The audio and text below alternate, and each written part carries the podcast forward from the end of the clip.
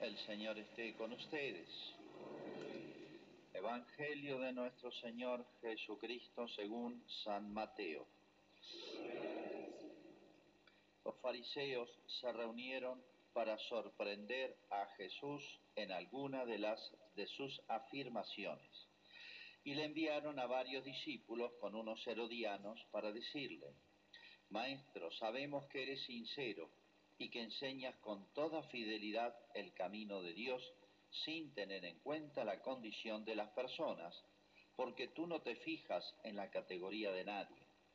Dinos, ¿qué te parece? ¿Está permitido pagar el impuesto al César o no? Pero Jesús, conociendo su malicia, les dijo, Hipócritas, ¿por qué me tienden una trampa? Muéstrenme la moneda con que pagan el impuesto. Ellos le presentaron un denario y él les preguntó, ¿de quién es esta figura y esta inscripción? Respondieron, del César. Jesús les dijo, den al César lo que es del César y a Dios lo que es de Dios. Es palabra del Señor. A ti, Señor Jesús.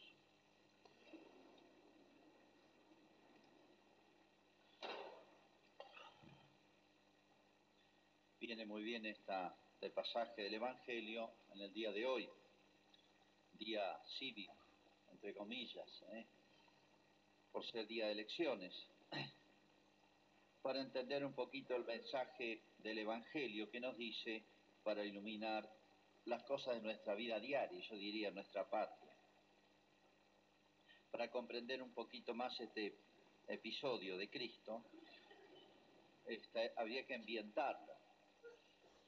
Fíjense, eh, Israel era un pequeño país y había sido anexado a un gran imperio, el imperio romano.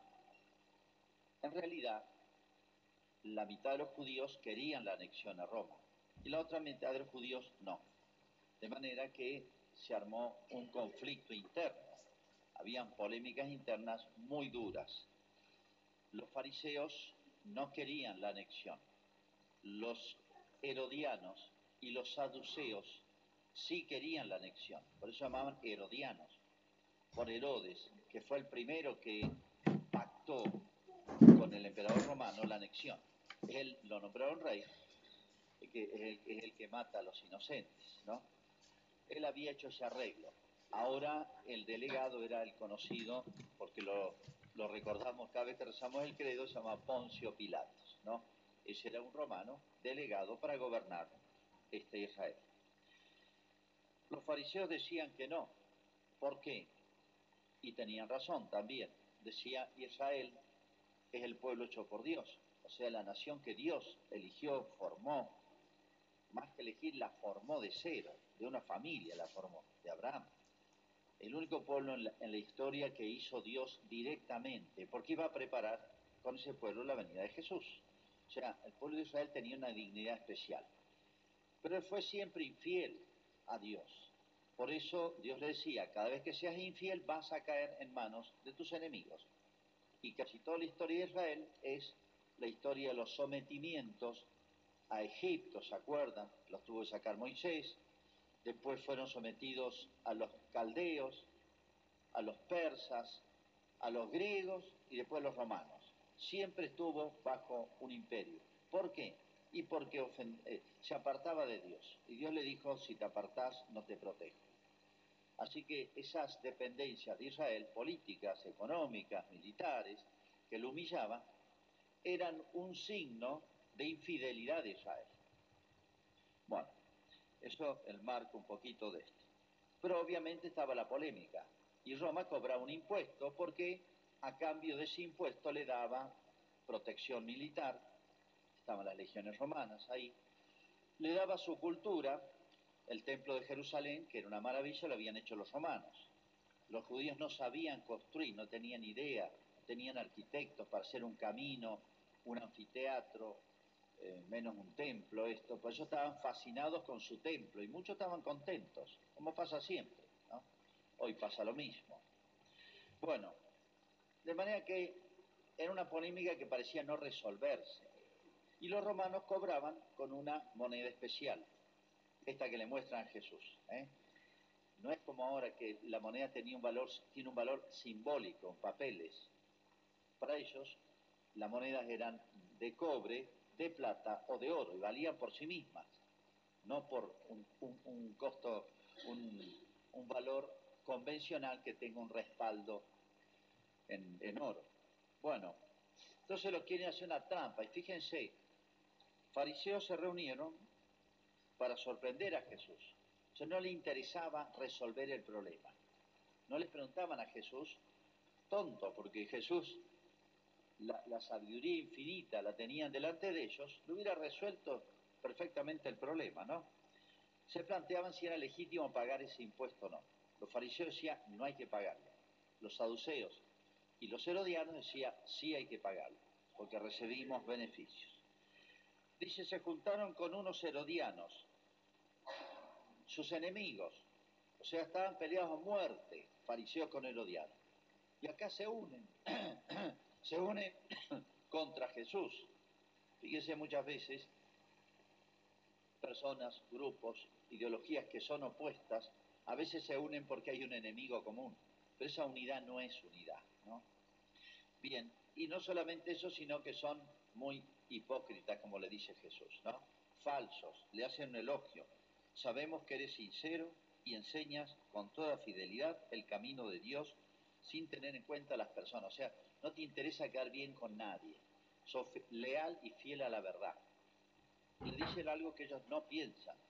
Por eso Jesús, que conoce los pensamientos, aclara primero, como diciendo, a él lo van a, a engañar. Sé exactamente todo lo que han tramado, todo lo que piensa. Y lo pone los pone en ridículo, los pone en manifiesto, hipócritas. ¿Por qué me tiende una trampa? Empieza por ahí, mostrando su mala intención. Y les, va a responder, pero como siempre Jesús genialmente los deja mal parados a todos, como aquel caso, por ejemplo, de la mujer adúltera. ¿Hay que matarla o no? Jesús de nuevo está en una trampa, o le quieren hacer una trampa. ¿Por qué? Si dice sí, paguen la moneda, paguen, muchos del pueblo de Israel se iban a enojar porque eso significaba para ellos que Israel tenía que estar sometido al imperio romano. Pero ¿cómo? Si era el pueblo elegido de Dios, el pueblo separado, el pueblo que Dios cuidaba, no el emperador romano. Entonces era como una traición a la religión de Israel.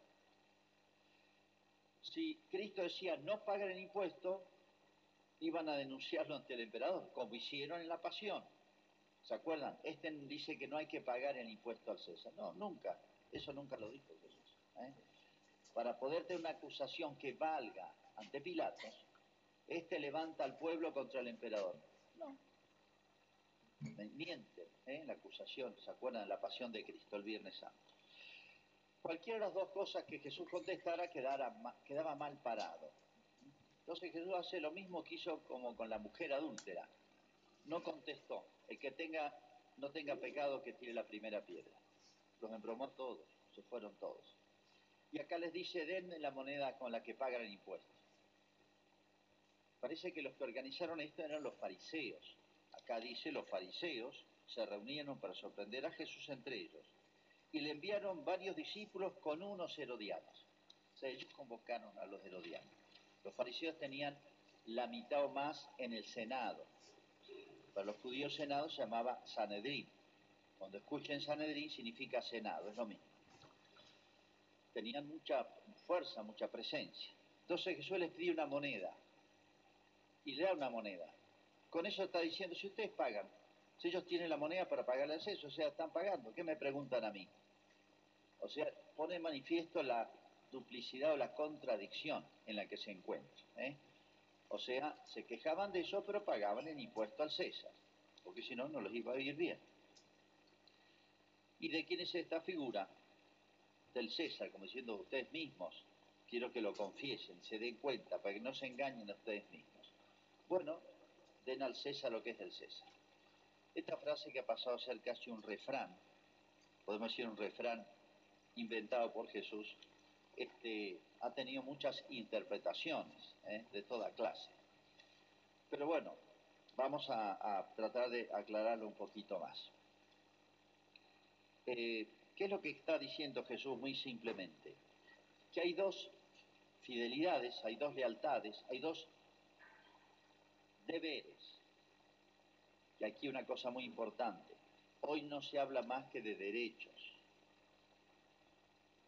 Y son más importantes los deberes que los derechos son más importantes, lo que hace grande una persona, lo que hace buena una persona, lo que hace crecer una persona, es cumplir sus deberes. Es más noble que exigir derechos. No solamente porque generalmente se nos va la mano y pedimos cosas que no corresponden, nos atribuimos derechos que no corresponden, que son injustos, ilegítimos, sino que además nos olvidamos de los deberes. ¿eh? Lo que hace buena una persona es cumplir sus deberes. A Jesús no le respetaron ningún derecho, ni los derechos como Dios, ni los derechos como Mesías, ni los derechos como hombre. Lo ajusticiaron. Tres tribunales lo condenaron a Jesús. Dígame si fue justo eso. O sea, a Cristo no respetaron ningún derecho, pero él cumplió sus deberes. Y Jesús no dejó de ser el hombre perfecto. ¿eh? un caso extremo. Muy importante porque estamos invirtiendo las cosas en la sociedad y en la humanidad. Con lo cual no digo que no existan derechos, ¿eh? obvio que existen, pero hay que hay un orden en estas cosas. Bien. Segundo lugar, decía, lo que está diciendo Jesús es que tenemos distintas eh, obligaciones, deberes, pero hay un orden a Dios lo que es de Dios y al César lo que es del César. No hace falta aclarar que Dios es bastante más importante que el César. Es decir, hay deberes para con Dios que también se cumplen en los deberes para con la patria. Acá el César, ¿qué significa? Es el emperador. ¿Pero qué significa? Está significando deberes para con los demás, para el bien común. Decimos deberes para con la patria. Pero podemos decirlo para que no se entienda la patria como una especie de abstracción, que sí, yo canto el himno, padre, sí, yo me pongo firme cuando levanta la bandera. A veces se cree que el amor a la patria es eso, no. El amor a la patria es cumplir mi deber y casi todos tenemos algo que ver en la sociedad, por nuestro trabajo, nuestra profesión, nuestra conducta, nuestra vida, nuestra familia. O sea, todos los días, todos los días con nuestro accionar es inseparable del bien común, del bien de los demás. Hay personas que tienen más influjo. Una persona tiene un cargo político, o en los medios de comunicación, o un cura, o hay personas que tienen, eh, por así decir, más responsabilidad para con el bien común, para bien o para mal. Y otros un poquito más ocultas. Un médico, por ejemplo, cumple una misión importantísima en la sociedad. Todos nos damos cuenta. La policía, la justicia. O sea, todos los días podemos cumplir y debemos cumplir nuestros deberes para con el bien común, como diciendo, ocúpense de eso también, que no están reñidos.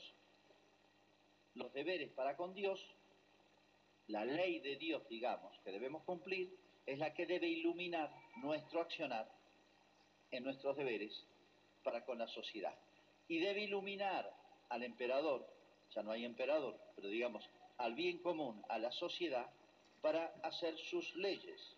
En otras palabras, las leyes de un pueblo, todas, podemos decir, el código fundamental, la constitución de un país, o todas las otras leyes, el código de comercio, el código civil, el código penal, etcétera, todas las demás leyes, en el distinto orden que estén, deben estar inspiradas, iluminadas, por la ley de Dios. Esto es lo que le está diciendo Jesús.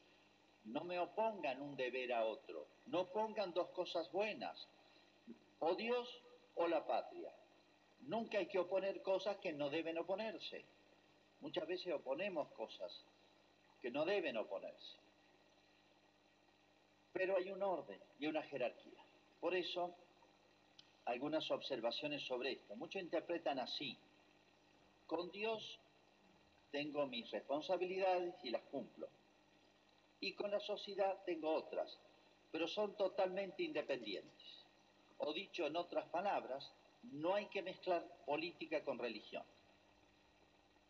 Ojo con esa frase porque es muy errónea. No, el orden político y social o el bien común, el bien común, tal vez es más claro hablar así, el bien común se inspira para ser bien común en la ley de Dios. Las leyes humanas pueden ser malas, las leyes divinas no. Gracias a Dios que existe Dios, gracias a Dios que nos da su ley, nos ilumina para que no hagamos macanas. Pero bueno, el hombre se ha independizado de Dios. Es el gran mal de hace 200 años de la humanidad. Y esto empezó tiempo de la Revolución Francesa. Mal enseñado en las escuelas como el comienzo de los derechos del hombre, porque ahí fue la primera famosa declaración de los derechos humanos. Derecho, se llamaba Derechos del Hombre y del Ciudadano. En nuestras escuelas, todos los niveles se enseña que ahí comenzaron los derechos humanos. No, ahí se oscurecieron los derechos humanos, porque eran los derechos humanos contra los derechos divinos. Siempre hubieron derechos humanos, toda la historia de la humanidad, el, derecho romano. Pero empezó una época en que el hombre se revela contra Dios, se independiza, y los derechos del hombre autónomo, sin Dios, sin fijarse en la ley de Dios. No me interesa. Las cosas de la religión van por allá, adentro de la iglesia, y las cosas sociales, políticas, van por otro lado. Así nos ha ido. Cuando nos desconectamos de Dios, de la ley de Dios. El hombre no puede estar sometido, perdón, no puede haber oposición. ¿Por qué? Porque es el mismo ser humano que tiene que cumplir las dos leyes. Si yo soy fiel a Dios, no puedo decir hay otra persona en mí que es fiel a las leyes de la patria. Y si hay contradicción, ¿qué hago?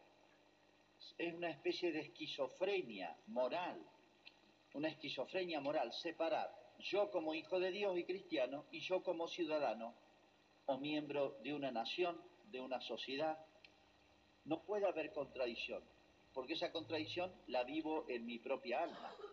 Entonces, ¿se debe mezclar política y religión? Sí.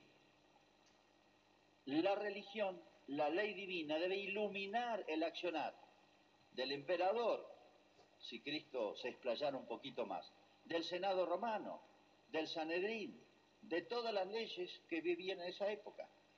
Lo digo en términos modernos. La ley de Dios, llámenle religión, sí, es lo que nos une con Dios, lo que nos vincula a Dios. Debe iluminar a la política, sí, porque es un saber, una sabiduría, una verdad, una justicia superior a la política y social que la hacemos los hombres.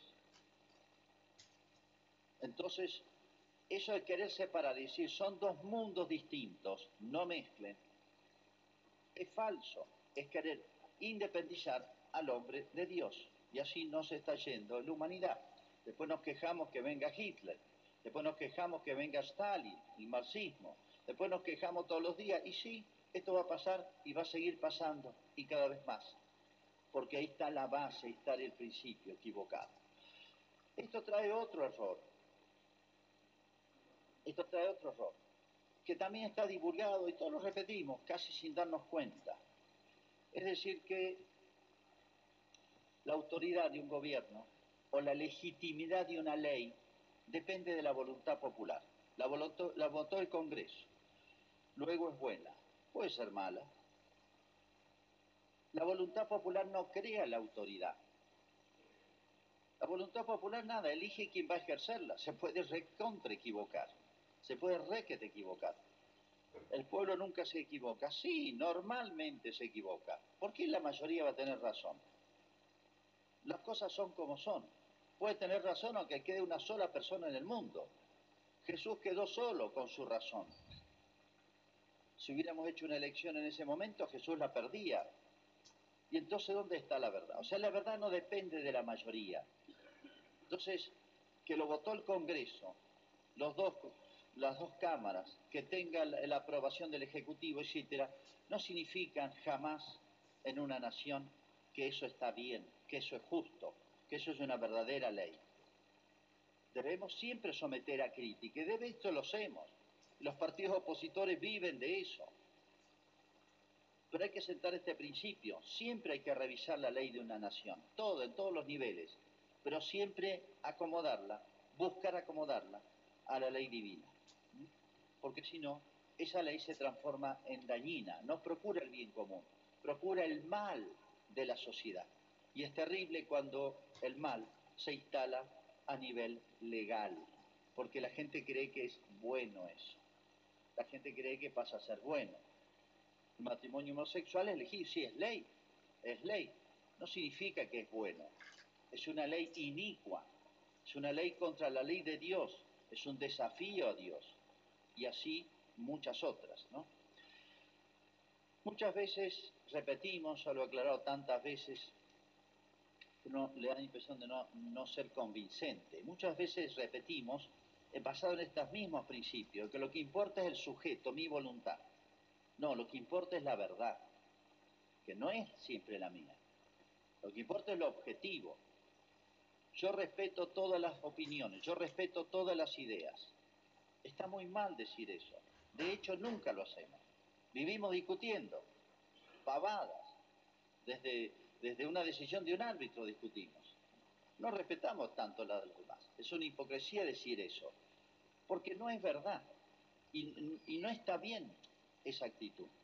Hay que respetar las personas y las ideas buenas y las ideas verdaderas y las ideas justas, pero no las ideas malas equivocadas. De hecho, no lo hacemos nunca. Entonces, no es amar a una persona, es como si la mamá o el papá dijera, yo respeto a mi hijo que se emborracha, que no trabaja, que no estudia, que nos, ofende a nosotros, que nos insulta.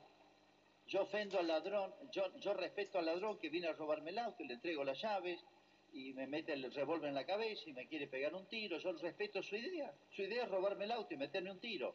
¿A qué no lo respetamos? Tenemos que ser sensato en todo. Tenemos que aplicar la sensatez, el sentido común a todo.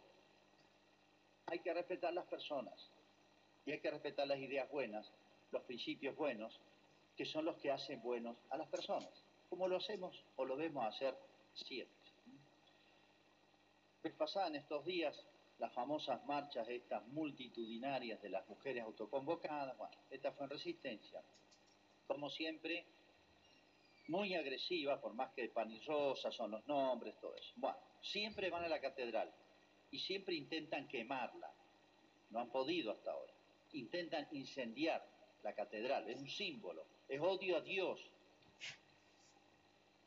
Estos son los grupos feministas, es todo un tema que muchas veces mencionado. Pero voy a esto.